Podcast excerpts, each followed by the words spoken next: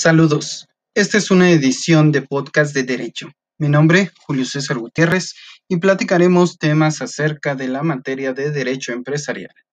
Comenzamos.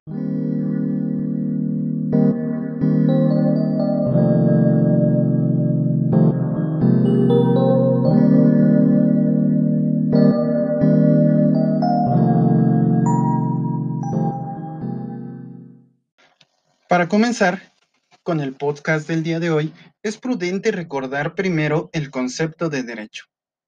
El mismo se define de la siguiente manera. Es el conjunto de normas jurídicas que regulan la conducta externa del hombre en sociedad. Esta definición, que aun siendo la más sencilla, puede mencionarse que es la más entendible. Asimismo, podemos mencionar otra definición conjunto de normas jurídicas imperatributivas de carácter obligatorio impuestas por el Estado cuyo incumplimiento trae aparejado una sanción. Ahora bien, vamos a ver la definición y diferencias entre corporativo y empresarial.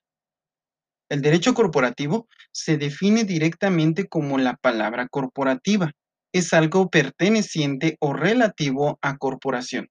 Y lo empresarial lo perteneciente o relativo a las empresas.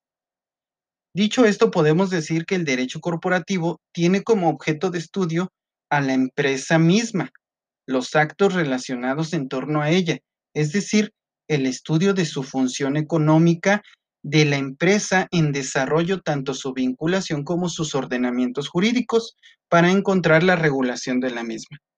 Sin embargo, la corporación implica un elemento personal bajo que este contexto la empresa o corporación sería el sujeto principal de la regulación.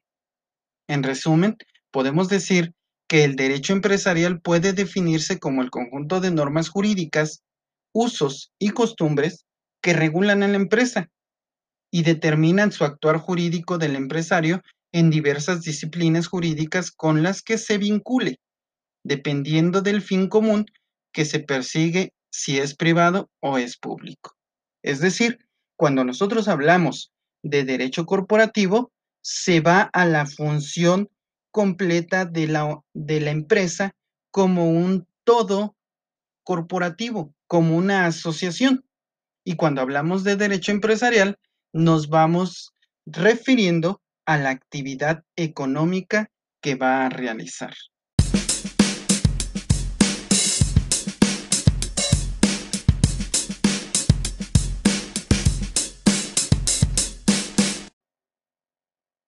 Qué bueno que hayas escuchado este podcast para ampliar tus conocimientos en la materia.